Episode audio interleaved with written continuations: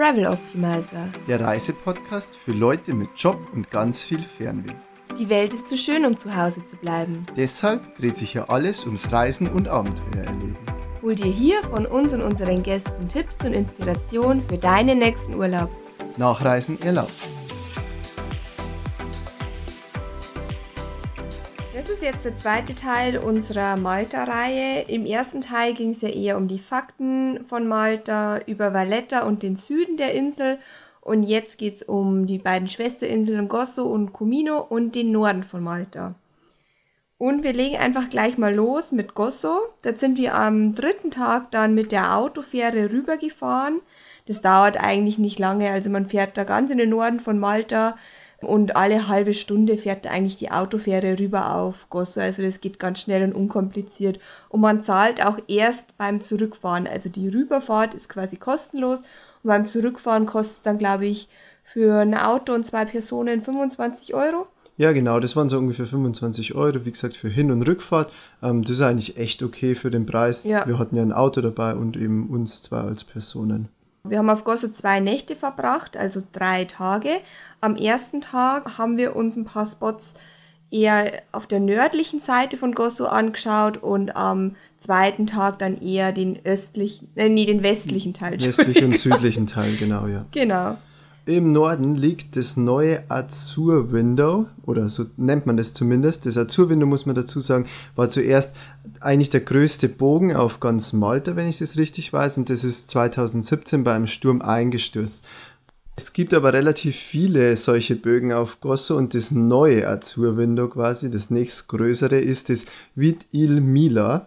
Ähm, da kann man so 10, 15 Minuten verbringen, sich das Ganze mal ansehen und dann auch weiterfahren. Zum Beispiel direkt nach Vid il Gasri.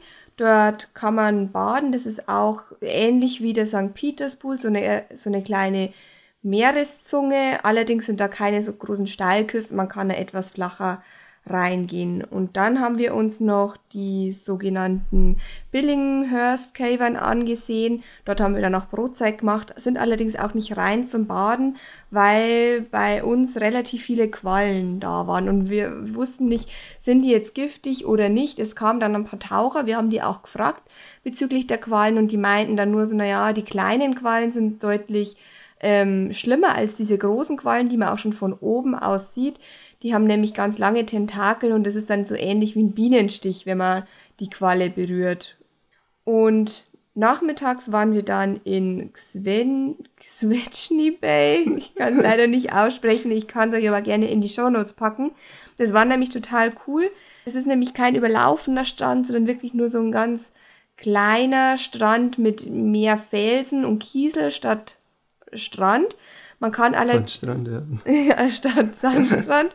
Man kann aber allerdings ein bisschen ums Eck wandern und hat dann eine ganz coole Höhle und ganz coole Felsformationen im Hintergrund. Also es sieht wirklich ziemlich abgespaced aus, der Strand, wenn man das mal so sagen kann. Das stimmt, ja. Und was man auch dazu sagen muss, ähm, dort gibt es auch Liegen zu mieten für 10 Euro. Zwei Liegen, ein Sonnenschirm. Also man muss nicht unbedingt auf den doch etwas harten Kieselstrand liegen, sondern kann sich dann für 10 Euro da liegen gönnen und einfach ein bisschen entspannen.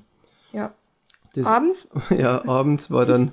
Ein kleiner Booking-Fail. Tom, ja, vielleicht kannst du also die Geschichte einfach mal erzählen. Ein Fail von Booking.com, ja. unser Hotel, das wir da gebucht haben, oder unser Bed and Breakfast, das wir gehabt hätten, mit einer mega schönen Aussicht über, über, naja, so halb Gosso mehr oder weniger in das Tal runter, war leider überbucht, ja. Das hatten wir selber noch nie die wir mussten dann so 30 Minuten ungefähr warten und hat uns Booking angerufen und uns ein ähnliches Hotel gegeben. Das war leider nicht mehr ganz so cool, kann man aber auch empfehlen. Wir werden es euch in die Show Notes packen, ja. Das hat aber dann alles ein bisschen Zeit gebraucht. Wir waren ziemlich genervt, sind dann einfach irgendwann in die Stadt gegangen und haben uns da noch eine Pizza gegönnt. Ja, aber an sich ist es auf alle Fälle ein Optimizer-Tipp, falls es euch auch mal passieren sollte, dass ihr bei Booking.com bucht und es überbucht sein sollte oder irgendwas mit der Buchung schief gelaufen ist und es nicht eure Schuld war, einfach bei Booking anrufen und ganz stark beschweren. Meistens bekommt man dann irgendeinen Ausgleich. Und bei uns war es dann zum Beispiel so, dass die zweite Unterkunft keine Küche dabei hatte, wir aber eigentlich eine Küche gebucht hätten zum selber kochen und dann von Booking verlangt haben, dass sie uns die den Ausgleich, ähm, die Unkosten Abendessen, ja. Zweimal Abendessen gehen haben sie uns einfach erstattet, bezahlt. genau, erstatten und das haben sie dann auch anstandslos Los. gemacht. Nina fehlen schon die Worte, ja. Weil sie so traurig war, weil die Aussicht ja so schön war. Gut, das kam, war quasi der dritte Tag. Kommen wir zum vierten Tag. Da haben wir, wie gesagt, die West- und die Südküste von Gosso gemacht. Da waren wir gleich früh morgens im sogenannten Blue Hole. Das ist auch da, wo früher das Azur-Window gestanden ist. Und das Blue Hole ist quasi eine von unten ausgewaschene Höhle, die dann nach oben irgendwann durchgebrochen ist. Dadurch ähm, geht's, ist es außenrum relativ seicht und geht dann in der Mitte sehr stark runter. Das sieht dann von oben sehr cool aus, weil es eben sehr dunkelblau ist und außenrum eher hellblau. Ähm, auch da waren leider wieder Quallen, ja. Nina wollte da eigentlich reingehen, um ein schönes Instagram-Bild zu schießen, aber da waren dann plötzlich sehr viele, viele Quallen, so wurde das leider nichts. Aber zum Ansehen ist es trotzdem mega schön. Oder auch für Taucher. Oh ja, genau, zum Tauchen, wenn ihr da tauchen wollt, macht unbedingt das Blue Hole, es soll richtig, richtig gut aussehen. Gleich daneben ist dann das sogenannte Inland Sea. Ähm, das ist ein kleiner See im, am Festland und der ist verbunden durch eine Höhle ans, ins Meer. Und ähm, dort kann man angeblich auch sehr geil tauchen oder eben auch mit dem Boot durch die Höhle fahren, ans Meer raus. Ähm, hier auch eine ganz nette Geschichte, weil da eben so viele Qualen sind äh, oder bei uns waren und die Boote da immer durch die Höhle fahren mussten, haben die Boote die Qualen zerschnitten mit den Rotoren, ja. Und das hat dann das zur Folge gehabt, dass überall in dem Wasser so zerschnittene Quallenreste waren. Die Stacheln der Quallen ähm, stechen aber auch noch, wenn die schon quasi lange abgeschnitten sind. Und wenn man da als Taucher reingegangen ist, war das quasi, als hätte man sich im kompletten Gesicht mit dem Rasierer geschnitten, haben uns Taucher erzählt. Eine ganz nette Story, ja. Braucht man nicht unbedingt, ja. Nee. Was man auch nicht unbedingt braucht, ist dann noch weiter wandern zu der Jueira Bay. Die ist auch direkt daneben. Wir haben das noch gemacht, aber man kommt da leider nicht runter. Also man sieht die nur von oben und man sieht dann auch ganz viele Segelschiffe, die in der Bucht Halt gemacht haben.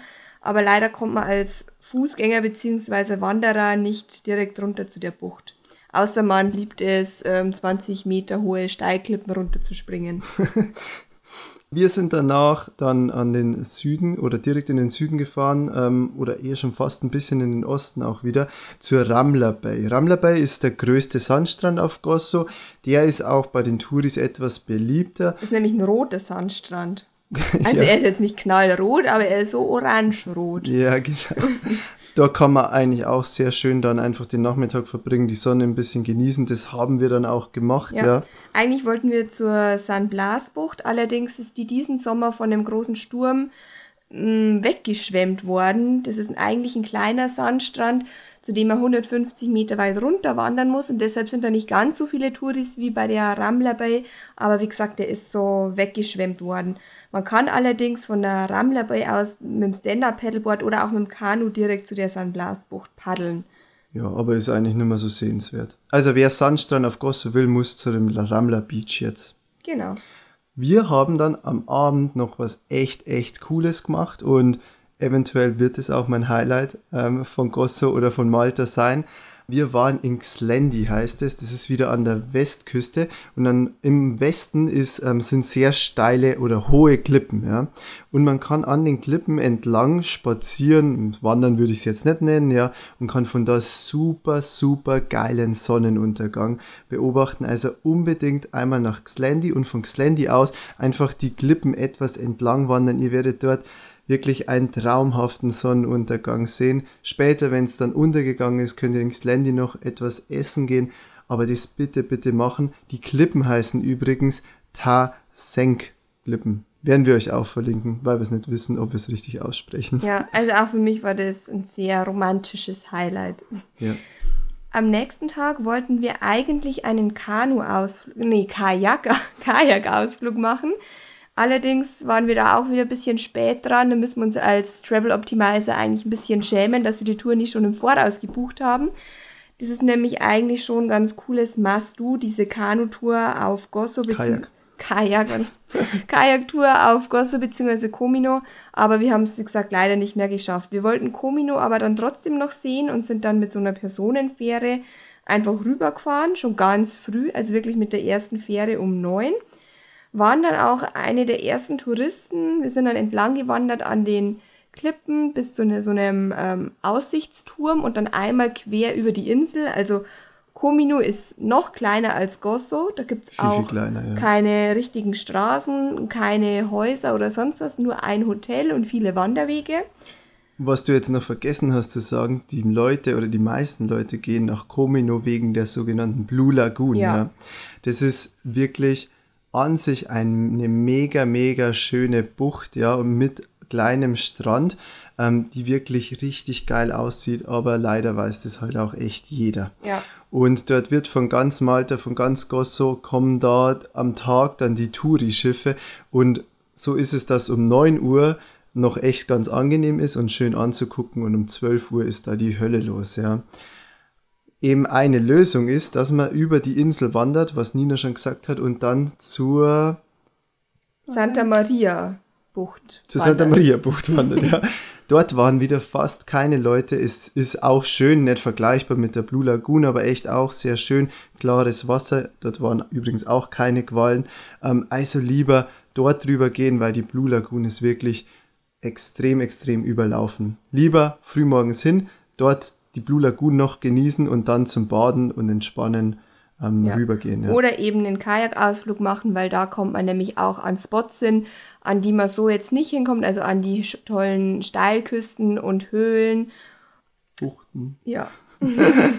Das war auf alle Fälle unser fünfter Tag. Wir sind dann, nachdem wir in Comino waren, wieder nach Gosso übergesetzt und dann mit unserem Auto wieder nach Malta, also auf die Hauptinsel gefahren. Dort hatten wir dann eine Unterkunft in Melia, heißt es. Melia ist relativ weit im Norden, aber ein ganz guter Aussichts- oder Ausgangspunkt, um eben die nördlichen und westlichen Sachen von Malta anzusehen, ja. Für unseren Tauchausflug am nächsten Tag war es allerdings nicht ganz so optimal. die Tauchschule war nämlich in Slima, also da direkt neben Valletta. Kleiner Planungsfehler. das heißt, wir mussten da auch einmal wieder komplett quer über die Insel, aber es ist ja Gott sei Dank nicht weit. Und zwar haben wir unseren Tauchausflug nämlich mit Dive Systems, Dive Systems Malta. Malta gemacht. Das ist die größte Tauchschule auf Malta und wir können die wirklich nur empfehlen. Also wir waren ja jetzt schon auf, in mehreren Tauch Zentren und dort ist es aber wirklich total gut organisiert und die haben auch echt eine Menge Dive Masters und mit denen man dann eben tauchen kann. Wir haben zwei Frack-Dives gemacht. Wir haben vorher noch nie ähm, Fracks getaucht und es war wirklich cool, weil wir da selbst sogar in die Fracks rein konnten und da ein bisschen rumtauchen. War ein komplett neues Erlebnis für mhm. uns und dafür ist Malta auch mega bekannt. Also die haben durch den ersten, zweiten Weltkrieg und auch später immer wieder nochmal neue Fracks dazu bekommen, die man alle betauchen kann. Ähm, unsere zwei waren jetzt auch relativ seicht, also einmal 15 und einmal 20 Meter, glaube ich. Das kann man auch noch als Anfänger ja. ganz gut machen. Ähm, es gibt dann welche, die sind wesentlich tiefer. Die kann man dann nur ähm, eigentlich als technischer Taucher machen. Ja. Aber wie gesagt, mega, mega empfehlenswert. Wer noch nie in Frack getaucht ist, sollte das unbedingt auf Malta machen. Malta ist aber nicht nur berühmt unter den Tauchern für die ganzen Fracks, sondern auch für die Höhlen. Auch da gibt es etliche. Leider gibt es nicht so viele Riffe. Aber ja, dafür gibt es dann andere Tauchspots auf der Erde. Wer noch nie getaucht ist, kann dort auch einen Schnuppertauchgang machen. Einfach mal austesten, ob das Tauchen denn einem taugt. Gefällt, ja. Das ja. war wie gesagt unser sechster Tag am siebten Tag. Ich packe euch übrigens die Tauchschule auch noch in die Show Notes. Okay, gut, Nina. Hast jetzt alles gesagt. Unser siebter Tag war dann der versprochene Norden und Westen der Insel. Ja, deswegen sind wir auch nach Melia gegangen. Im Norden bzw. Osten liegt die Stadt Mostar und in Mostar gibt es wirklich eine riesen Kirche mit einer riesen Kuppel. Ja. Die sollte man sich unbedingt angucken. Auch von innen kostet nur 2 Euro. Dann kann man auch direkt weiterfahren. Es liegt nämlich in einer Linie mehr oder weniger oder auf einer Straße nach Medina oder Medina sagen auch manche. Medina ist die alte Hauptstadt, bevor es Valletta geworden ist. Und Medina ist auch bekannt für als Game of Thrones ähm, Drehort. Also da wurden in der ersten Staffel einige Spots gedreht. Das war King's Landing. Deswegen gehen da auch mittlerweile sehr viele Leute hin. Wir waren da wieder relativ früh morgens und da war es echt noch leer.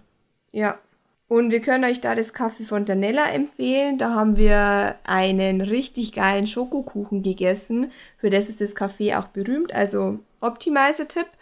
Und dann waren wir noch in Rabat, das ist die neue Stadt direkt neben Medina. Dort gibt es nämlich die besten und günstigsten Pastizis. Das sind so kleine Pasteten aus Blätterteig mit herzhaften Füllungen. Also das ist eigentlich so, das ist Nationalgericht, nicht Nationalgericht, aber so dieses typische maltesische Gebäck. Und kostet äh, nur 80 Cent und ist übrigens... Nee, günstiger 30 Cent kostet Echt jetzt? Nur 30 ja. Cent waren es? Okay, gut. Hast du gesagt, dass herzhaft ist? Also ja. nicht süß? Okay, gut, ja. Also ist eher ein Mittagessen wie ein Nachmittagsessen oder so. Wir sind dann weitergefahren an die Dingley Cliffs. Die Dingley Cliffs ähm, waren auch sehr cool und sind, ist übrigens der höchste Punkt auf ganz Malta, irgendwie so 100 Meter.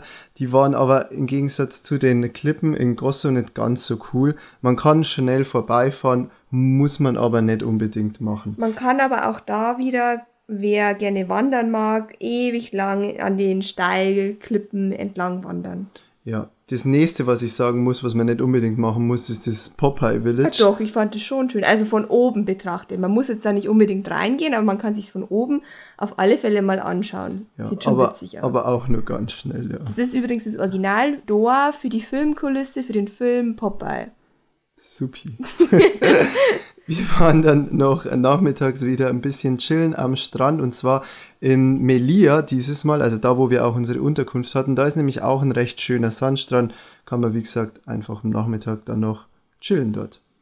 Am letzten Tag, also an unserem Abreisetag, waren wir dann noch früh morgens am Vormittag schnell wieder in den Free Cities, weil wir hatten ja am ersten Tag das ein bisschen verkackt gehabt mit der Tour und dort haben wir dann die Rolling Geeks Tour gemacht und haben uns die drei Städte angesehen mit dem Golf Caddy.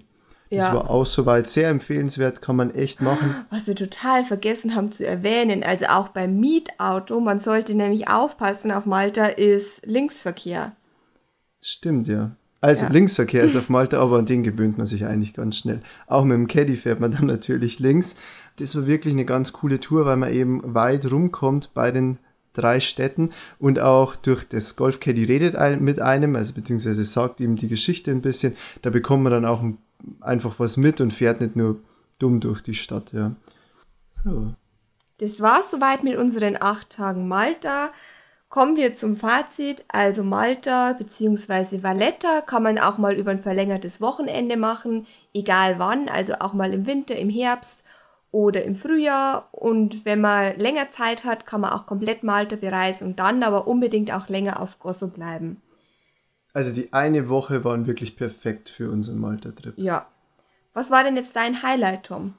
Boah, mein Highlight, ich glaube, es, es ist soweit, dass ich diesmal nicht nur ein Highlight habe, ja, sondern wirklich zwei Highlights. Das erste ist, war einfach echter Abendspaziergang durch Valletta, ja. Das war mega cool mit der coolen Beleuchtung. Und das zweite war der Sonnenuntergang in Xlendi. Ja, da schließe ich mich an. Also das war auch definitiv mein Highlight.